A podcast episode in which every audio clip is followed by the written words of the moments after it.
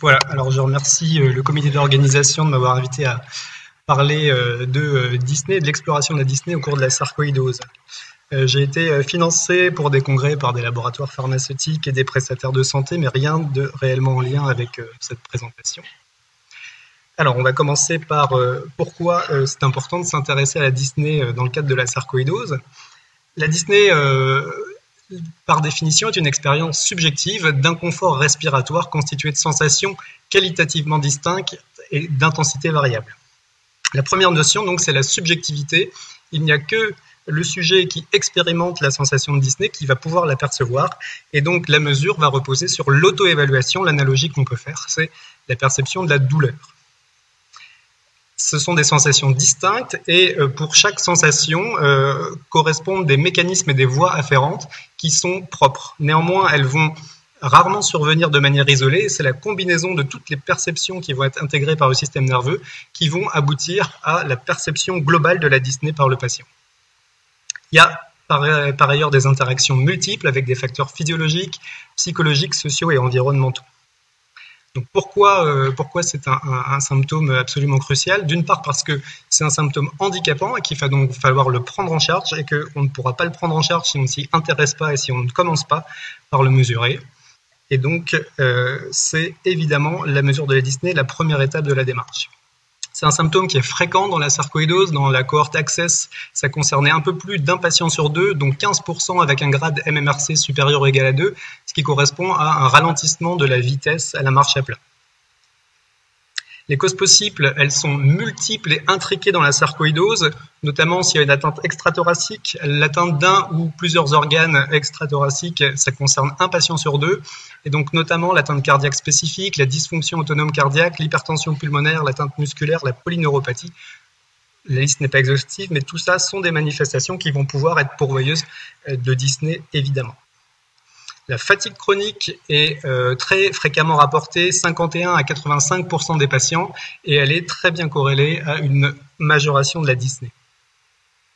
La sarcoïdose est un facteur de risque de surpoids, obésité. Alors évidemment chez les patients qui ont reçu euh, des corticoïdes, mais euh, probablement c'est pas le seul facteur. Et s'il y a une limitation des activités quotidiennes, ça peut participer à la prise de poids.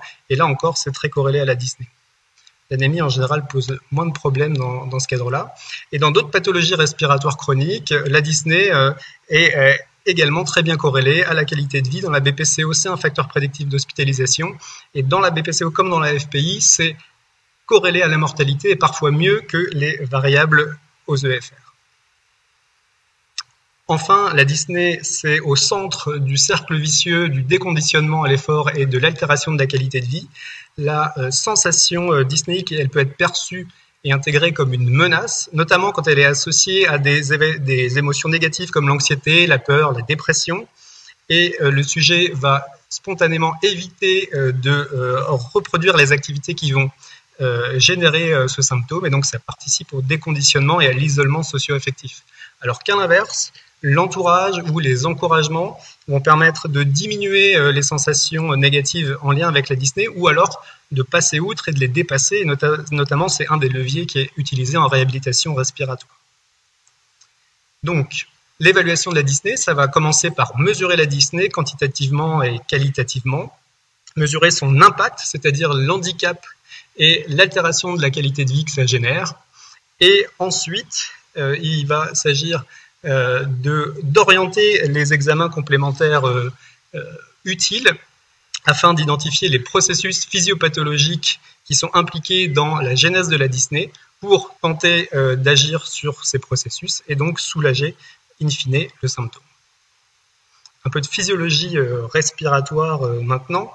les mécanismes d'intégration de la Disney, ils sont multiples, ils sont euh, multidimensionnels, et ils sont intriqués et ils sont surtout personnels. Et donc ils ont beaucoup de similitudes avec la manière dont le système nerveux va traiter la perception de la douleur. La commande ventilatoire qui est transmise aux muscles respiratoires, elle dépend d'une double activité, l'activité automatique des centres respiratoires bulbaires avec des neurones pacemakers et l'activité volontaire corticale il y a une copie de cette commande ventilatoire qui est transmise au cortex euh, sensitif. Euh, et ce cortex sensitif va également recevoir des informations à propos des modifications de volume, de position, de composition euh, du sang qui vont être générées par les modifications de la ventilation. Et ce cortex sensitif va donc comparer les informations entre la demande ventilatoire et la manière dont elle est satisfaite par le système respiratoire. La sensation de Disney, elle peut être perçue lorsque euh, on prend conscience d'une anomalie de euh, ces informations afférentes transmises au cortex sensitif, c'est la perception sensorielle. Et par ailleurs, quand il y a une activation du système limbique, elle peut être perçue comme désagréable, et ça, c'est la composante affective de la Disney. Enfin, euh, comme euh, on l'a évoqué précédemment, les émotions sont des modulateurs puissants de la perception disnéique, en positif comme en négatif. On a donc trois composantes à évaluer. Premièrement, la perception sensorielle, donc c'est ce que ressent le patient en termes d'intensité et de qualité. Et ça, ça va être euh, évalué par des outils différents sur lesquels je vais revenir un peu après. L'intensité plutôt Borg-VA, la qualité plutôt des scores qu'on appelle multidimensionnels. En ce qui concerne la qualité, on a différents euh, modes qui peuvent être euh, décrits par le patient. L'augmentation de la charge ventilatoire, en fait, ça correspond à l'augmentation de la commande euh, ventilatoire lorsqu'on fait un exercice, ce qui n'est pas nécessairement désagréable chez le sujet sain, même à un effort maximal. C'est juste la traduction de l'augmentation de la ventilation. Mais chez un patient qui a une atteinte cardio-respiratoire, ça peut correspondre à des niveaux de travail respiratoire beaucoup plus importants. L'oppression thoracique, euh, c'est relié en général à euh, un bronchospasme. La soif d'air, ça correspond justement à une discordance entre la commande motrice, c'est-à-dire la demande ventilatoire, et ce que le système respiratoire va pouvoir générer comme modification de la ventilation. Donc c'est une demande ventilatoire qui n'est pas satisfaite et à ce moment-là, l'inspiration peut être décrite comme insuffisante. Donc c'est la soif d'air ou air hunger en anglais. Et euh, en général, c'est associé à une perception affective beaucoup plus désagréable que l'augmentation de la charge ventilatoire. Euh, la soif d'air, ça se rencontre par exemple en cas d'hyperinflation dynamique, en cas de troubles ventilatoires restrictifs avec une diminution de la compliance du parenchyme pulmonaire, mais pas uniquement, euh, c'est pas spécifique. Il y a beaucoup de, mécanismes qui peuvent aboutir à une soif d'air. Il y a aussi d'autres perceptions qualitatives, la tachypnée superficielle, la suffocation, etc. Deuxième composante euh, à évaluer, c'est la perception, affective. Ce sont les mots euh, que le patient met derrière sa dyspnée, l'inconfort, la gêne, un poids, et puis les émotions associées, la peur, la détresse, etc. Et donc ça, c'est plutôt euh, les fameux scores multidimensionnels dont je vais parler dans la partie suivante. Et enfin, troisième composante à évaluer, l'impact. Donc la limitation des activités, le handicap que ça génère, et puis l'altération de la qualité de vie. Et donc là, il y a encore une fois de nombreux scores. On n'en parlera pas trop parce que euh, j'aurais pas euh, le temps de faire une liste exhaustive et euh, ça serait un peu fastidieux. Donc les outils de mesure de la Disney, donc il y en a des wagons. Je vais me contenter de vous donner les plus utilisés dans le cadre de la sarcoïdose. Premièrement, les échelles unidimensionnelles, notamment l'échelle de Borg modifiée. Donc c'est une échelle graduée de 0 à 10 avec des euh, descripteurs euh, à l'attention du patient, Disney nul, légère, modérée, intense, etc.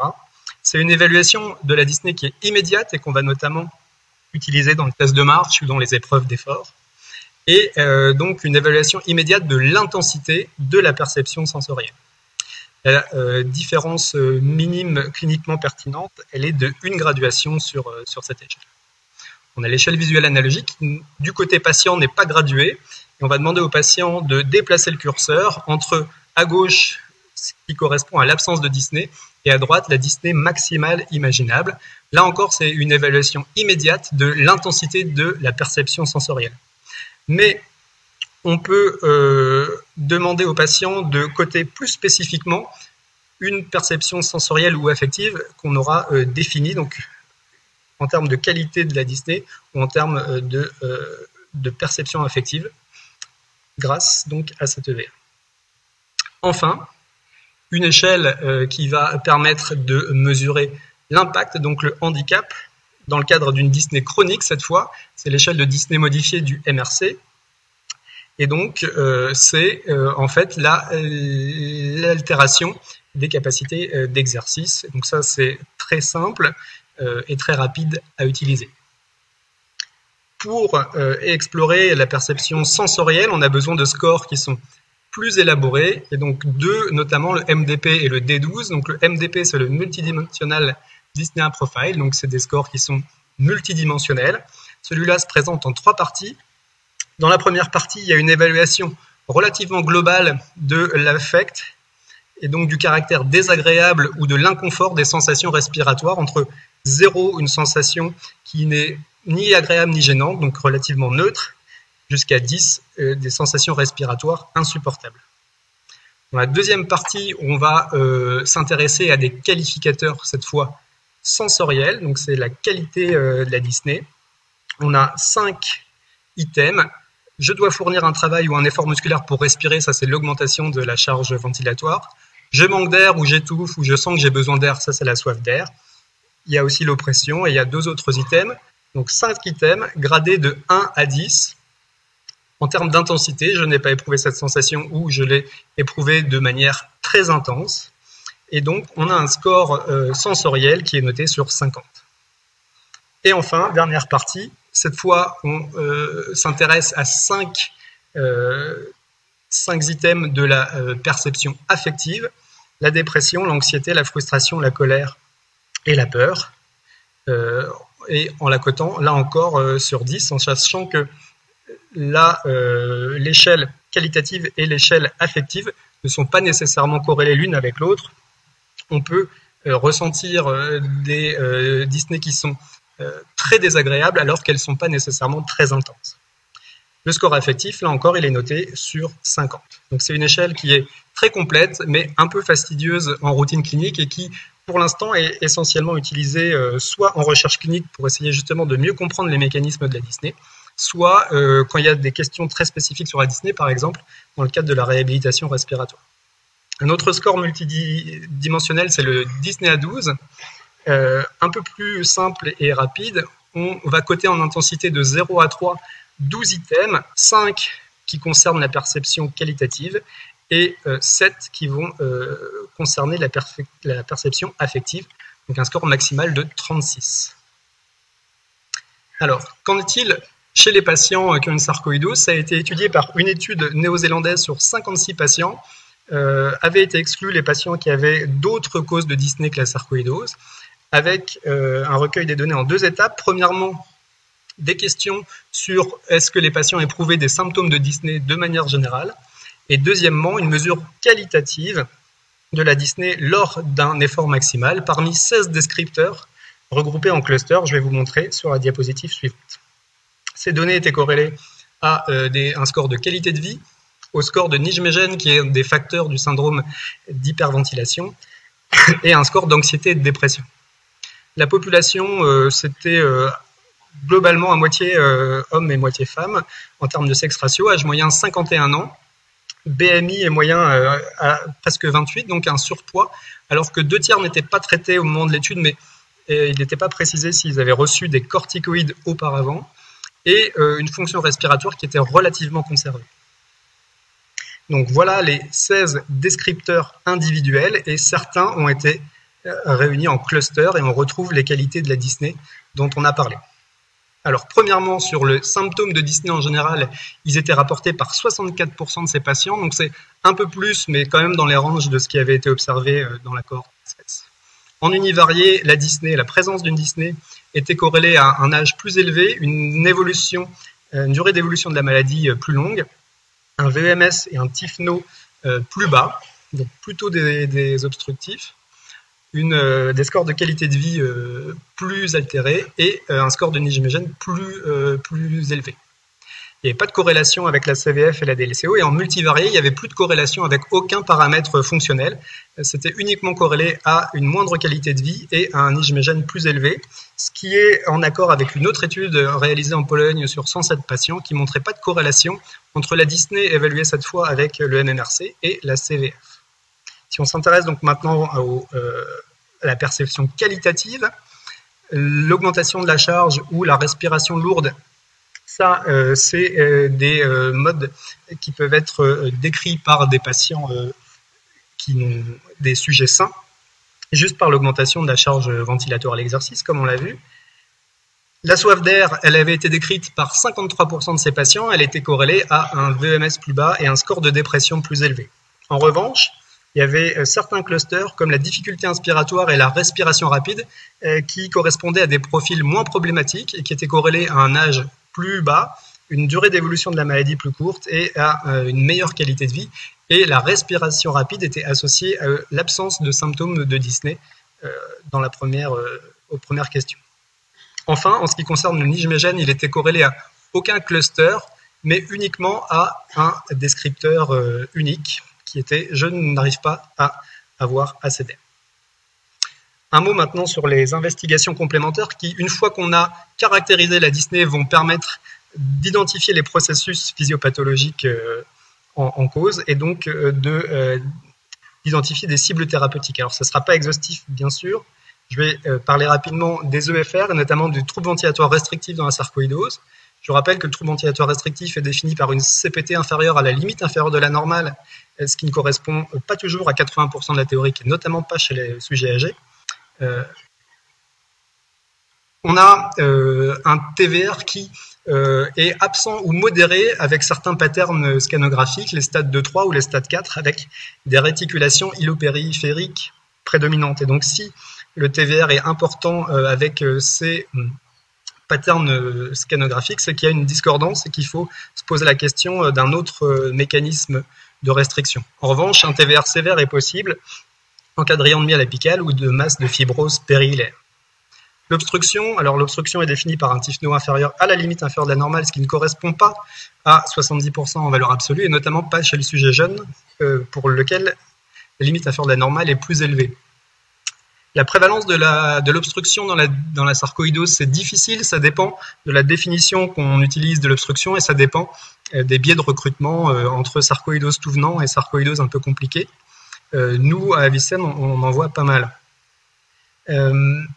cinq mécanismes ont été retrouvés qui sont souvent intriqués, qui répondent de manière variable au traitement. La distorsion bronchique, l'épaississement péribroncovasculaire, la sténose bronchique intrinsèque, la compression bronchique extrinsèque, et euh, le piégeage alvéolaire dans le cas d'une bronchiolite. Ça, c'est assez rare. D'autres mesures, la diminution de la DLCO, euh, ça traduit l'altération du transfert. Si la DLCO corrigée est normale, on va incriminer essentiellement une anémie. Si le KCO est normal, on va incriminer un trouble ventilatoire qui soit obstructif ou restrictif. Et si la DLCO est diminuée, mais avec un KCO qui est également diminué, on va euh, plutôt s'orienter vers un épaississement de la barrière alvéolo-capillaire. C'est l'atteinte interstitielle de la sarcoïdose et ou une atteinte vasculaire avec au maximum une hypertension pulmonaire et ou plus rarement une destruction de la barrière alvéolo-capillaire dans des zones où il y a de l'emphysème ou des kystes. L'atteinte des muscles respiratoires dans la sarcoïdose, elle est probablement sous-estimée. L'atteinte musculaire en général, c'est 50 à 80% des sarcoïdoses. Et euh, si on regarde l'atteinte des muscles respiratoires, elle est plus fréquente dans les sarcoïdoses que chez les sujets sains. Elle est mieux corrélée à la Disney que CPT, CV et VMS. Donc s'il y a une Disney qui n'est pas très bien comprise, il faut penser euh, à une dysfonction des muscles respiratoires. Un mot sur euh, la probabilité d'hypertension pulmonaire. Euh, la possibilité d'une hypertension pulmonaire, elle doit être évoquée s'il y a une Disney chronique résistante au traitement. Et en fait, les indices vont être la conjonction de, plusieurs, de plusieurs signes, des symptômes cliniques, une dilatation de l'artère pulmonaire sur le scanner, une diminution euh, de la DLCO, notamment avec, euh, si elle est concordante, d'une relative préservation des volumes, une altération du test de marche. Tout ça va pousser vers l'échocardiographie en sachant que la PAPS, elle est fréquemment sur- ou sous-estimée. Donc, ce qui va surtout être important, c'est de regarder la vitesse de régurgitation du flux d'insuffisance cuspide avec un cut-off à 2,5 mètres par seconde. Et puis, d'autres signes de dysfonction ventriculaire droite à l'échographie. Donc, évidemment, euh, sur les examens complémentaires, il y en a autant qu'il y a d'atteintes extrathoraciques et je ne peux pas euh, faire une liste. Je vais terminer par l'intérêt de l'évaluation à l'exercice. Dans un monde idéal, un patient qui rapporte une dyspnée d'effort devrait être évalué à l'exercice. Et ça, c'est pas une idée neuve puisque on le voit, c'était déjà évoqué dans cet extrait d'un article de 1986. Donc au minimum, si on a un patient qui a une Disney qui est mal comprise et qui est mal corrélée avec les résultats des examens complémentaires, il faut absolument lui demander une EFX. Le FX, ça va permettre de mesurer les capacités d'exercice qui sont diminuées chez 50 à 88% des sarcoïdoses et ça va permettre de déterminer les mécanismes de limitation à l'exercice, le ou les mécanismes, et euh, il y en a parfois plusieurs intriqués, notamment faiblesse musculaire, déconditionnement. On va pouvoir regarder le profil d'adaptation ventilatoire, et notamment donc s'il y a une atteinte euh, du parenchyme ou euh, de la paroi. on va pouvoir regarder s'il y a des anomalies des échanges gazeux, et on va pouvoir voir s'il y a un profil d'adaptation cardio-circulatoire qui est anormal. Ça permet aussi d'étudier les composantes de la dyspnée à l'exercice, comme c'était le cas dans euh, l'article que je vous ai présenté. Et puis, c'est un prérequis à l'inclusion dans un programme de réhabilitation respiratoire. Donc, c'est un examen euh, vraiment euh, essentiel qui fournit une grande quantité d'informations numériques et graphiques. Et l'accessibilité aux EFX est bien meilleure qu'en 1986, donc il faut foncer. En conclusion, la perception de la Disney présente donc des analogies avec celle de la douleur, elle est fréquente et handicapante au cours de la sarcoïdose. Il faut mesurer la Disney, ça repose sur l'auto-évaluation et ça porte sur les trois dimensions sensorielles, affectives et impact. L'utilisation des scores multidimensionnels doit être développée, d'une part en recherche clinique pour mieux comprendre les mécanismes de la Disney et identifier des cibles thérapeutiques, qu'elles soient sur les causes de la Disney ou des cibles thérapeutiques spécifiques du symptôme, et donc déterminer quel patient pourrait être euh, euh, soulagé par la prescription d'opioïdes, la prescription d'alcalinisants, euh, le furosémide en inhalation par exemple. Et enfin, les examens complémentaires, ça va permettre de faire le tri parmi les nombreux processus physiopathologiques potentiellement impliqués. Et le plus important là-dedans, c'est le FX. Je tiens à remercier l'équipe d'Avicenne et ainsi que le docteur Pierre-Antonio Laveneziana, le professeur Benoît Valart et le docteur Juliette Chabrol qui m'ont aidé dans euh, l'élaboration de ce topo. Et puis le docteur Cécile Chenives et euh, Marc, euh, j'ai oublié son nom, auquel j'ai emprunté quelques diapositives. Voilà, je vous remercie de votre attention.